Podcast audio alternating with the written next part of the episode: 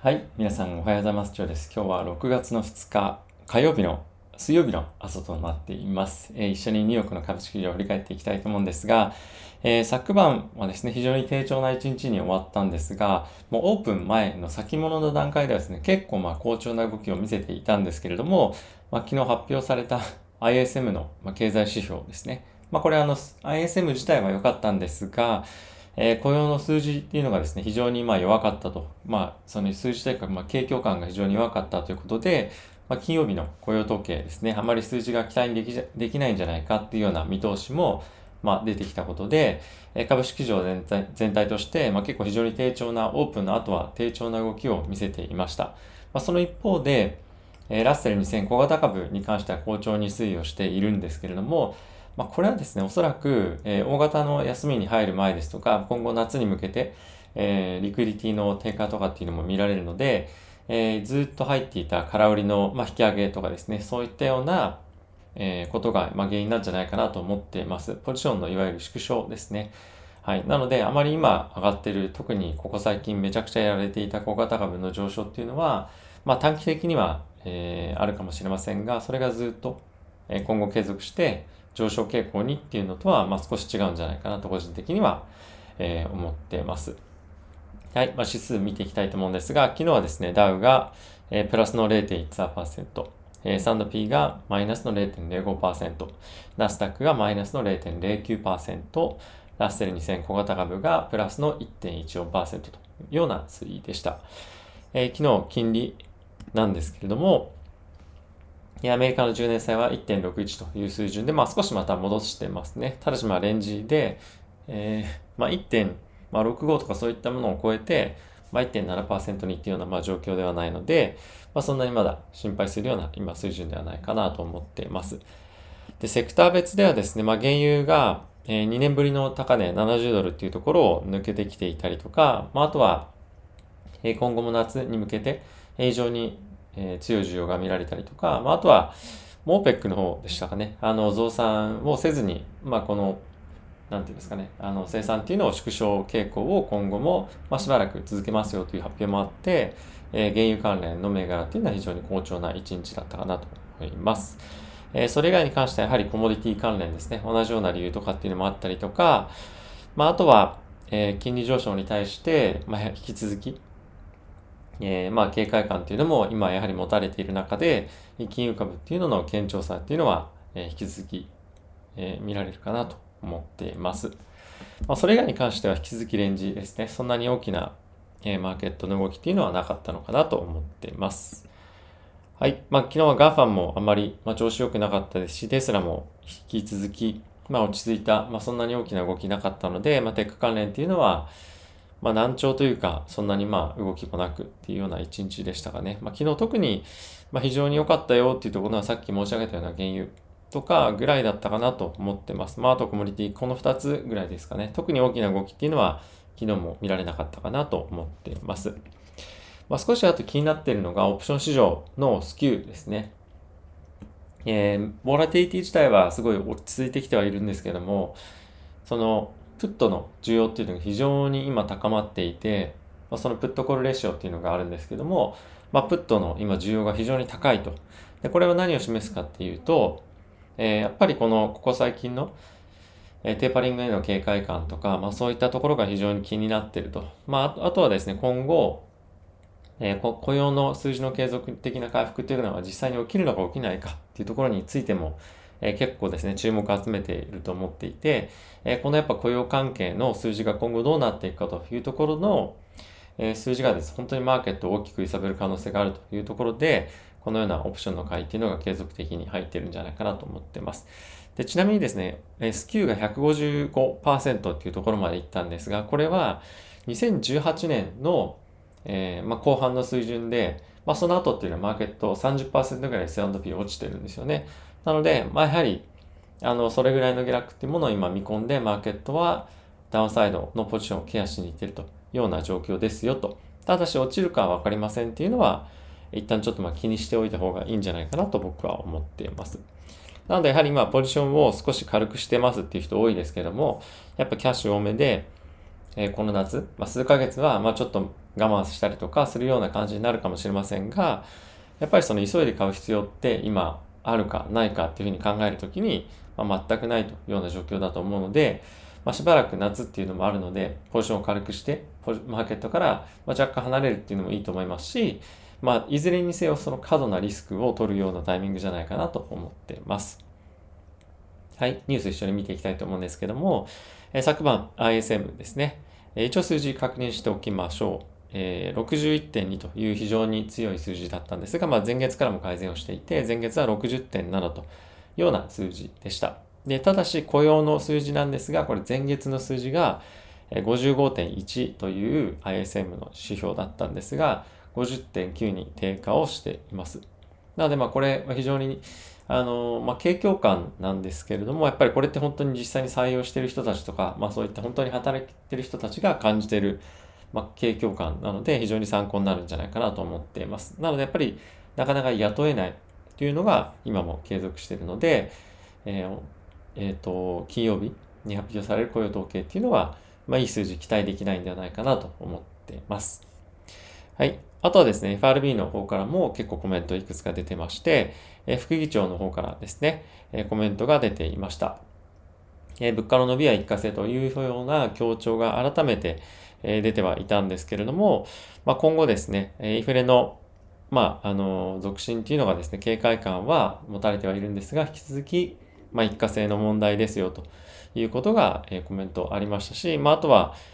ま今後インフレっていうのが期待にインフレの期待っていうのに変化、まあ、今、あの今後下がってくるような見通しですけれども、まあ、それが継続的に上昇していくっていう方向性に見通しが変更してくるようであれば、FRB としては対応しますよということを、え、明確に明言をしていました。なので、これまあちょっと怖いなと思うのが、え、インフレっていうのがまあ今3%ぐらいですね、先日発表された、え、コアの PCE っていうのが3.1%で、予想よりもどんどんどんどん今高くなってるんですけれども、まあ、これが3%維持されるような展開になったりとかした場合には、何かしら対応するということだと思いますので、えー、警戒はしておくべきかなと思ってます。まあ、個人的には短期的に上がってるだけで、え、長期的にインフレの維持っていうのは僕は難しいんじゃないかなと思ってるので、まあ、あの、様子見ですかね。はい。あとはですね、ミネアポリスの連銀総裁の方からコメントを出ていたんですけれども、えアメリカのインフレに関しては女性の雇用がですね、今後戻ってこない限りは、えー、インフレが高く止まってしまう可能性があるんじゃないかっていうふうに、まあ、言われてますと。で、えー、女性の労働のこの労働力の、えー、高というか、労働力の戻りの高が非常に影響を及ぼす理由なんですけれども、やっぱりそのなかなか女性たちがですね、労働市場に戻ってこれないっていうのは、まあ、いくつかやっぱり理由があって、でその中の大きな一つの理由としては、やっぱり子供たちが学校に行けないっていうような状況がやっぱあると思っていて、で、そういう状況であれば、やっぱりまだまだ資金の供給っていうのは継続しなきゃいけないというのが頭の中にやっぱあるので、女性が労働の労働力として戻ってこれる環境を整えることが非常に重要ですよということですね。まあこれはちょっとまだ正直どうなるかわからなくて、まあいろんな理由があって、えー、そもそもやっぱり、えー、まだ子供が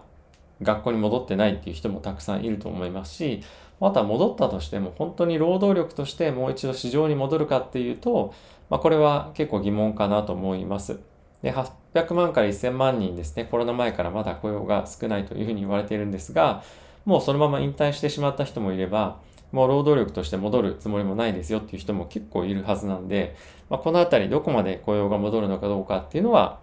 えー、まあ、注目していきたいなとは思ってます。なかなか戻らないと思うので、うん、このあたりは、まあ、あまり楽観視できないんじゃないかなと思ってます。はい。あとはですね、FRB の、ま理事の方ですね、ブレイナードさんからもまコメントが出ていまして、え早期の引き締めに関しては、え非常に、まあ、あの、まあ、警戒感というか警笛を鳴らしていて、まあ、そんなに急いで利上げというかテーパリングに向けて動くべきじゃないというようなコメントが改めて出ていました。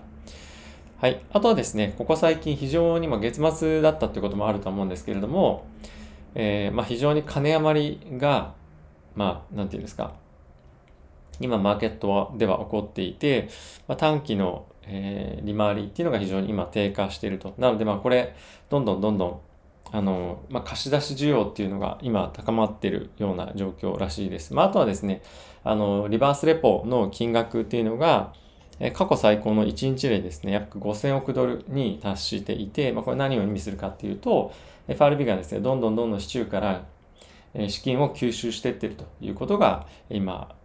え起きています。なので、まあ、これ実質、もう金融緩和っていうのが少し縮小され始めていて、そのペースっていうのが今、早まってるんじゃないかと思ってます。まあ、今後これがどういうふうな状況にえ、継続してなっていくかっていうのはまだ分かりませんけれども、もちろん。ただし、もうすでにテーパリングの、まあ、ある意味一部っていうのはもう始まってるよっていうのはですね、我々としても認識しておくべきなんじゃないかなと思ってます。はい。あとはですね、えー、コロナ関連なんですけれども、インドの方ではワクチンの接種っていうのが今、1日あたり300万人ぐらいのスペースで行われてるんですが、これを計画として1000万人増やす。これ1000万って本当にできるのって感じではあるんですけど、えー、まあ、そういう方向性で今、準備を進めているとようなことだそうです。まあ、7月から8月に対して、まあ、そういったペースでやっていきますよというふうに発表をしていました。今非常にインドも落ち着いてきてはいるので、世界的に爆発的な感染拡大っていうのは今少し心配はあの継続なんですが、まあ、そういったような状況が続くっていうのは少し抑えられてきたんじゃないかなと思っています。で、イギリスの方もですね、1日あたりコロナでの死者はゼロというところに今数字としてはなっていて、これはですね、昨年のパンデミック開始時から初めてということで、収束に向かっているというのが動きとしてありあるんじゃないかなと思ってます。はい。まあ、あとはですね、北海のまブレント、まあ、原油価格ですね、一時71ドルというところまで行って、2年ぶりの高値になってましたけれども、やっぱり夏の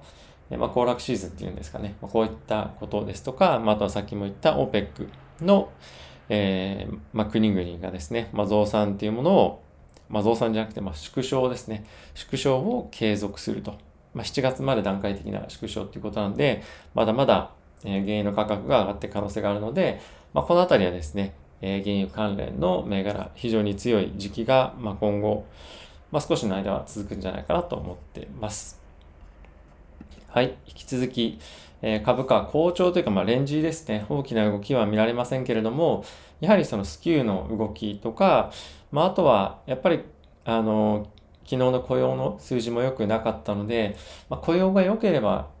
え、やっぱり利上げに対して、というかテーパリングに対して非常に議論が進みますし、雇用が良くなければ良くないで、やっぱり少し不安を煽るような状況に、え、なりかねないので、このあたりはですね、やっぱり雇用の数字が今注目されている中で、どっちに回っても、まあ、良くない、えー、マーケットとしては反応になるんじゃないかなと思うので、今週の金曜日少し気をつけた方がいいかなと思ってます。であと、スキューが今155%っていうところまでつけましたよというふうに言いましたけども、このスキューの数字はあくまでも、えー、すごい今高くなったからじゃあ明日暴落するかとかっていうんじゃなくて、今後のえ、数週間とか、まあ、1ヶ月、2ヶ月っていうような、まあ、先、先行数値なので、まあ、このあたりは見ておいて、え、損はないのかなと思っています。はい。まあ、あの、実際にスキルが高まったからといって、確実に悪いイベントが起きるっていうわけじゃないんですが、そういうイベントが起きると思ってる人が今いっぱいいますよということなんで、まあ、そのあたりはそういうふうに見てる人がいるっていうことを、まあ、知っておくっていうことも必要じゃないかなと思っています。はい。ということで、なかなか芳しくないような相場一日でしたが、えー、まず金曜日に向けてですね、非常に難聴な、えー、相場になってくると思うので、まあ、あまり一喜一憂することなく金曜日を迎えて、まあ、金曜日の数値を見て、しっかりと今後のポジションの調整っていうのもやっていっていただけたらなと思ってます。はい。ということで、まあ、今日はあまり天気良くないですけども、まあ、徐々にですね、暖かくなってきてますので、えー、まあ、少しですね、気分も高めて、えー、夏のシーズンに向けて、えいい状態、体調を整えていけたらなと思っています。ではまた次回の動画でお会いしましょう。さよなら。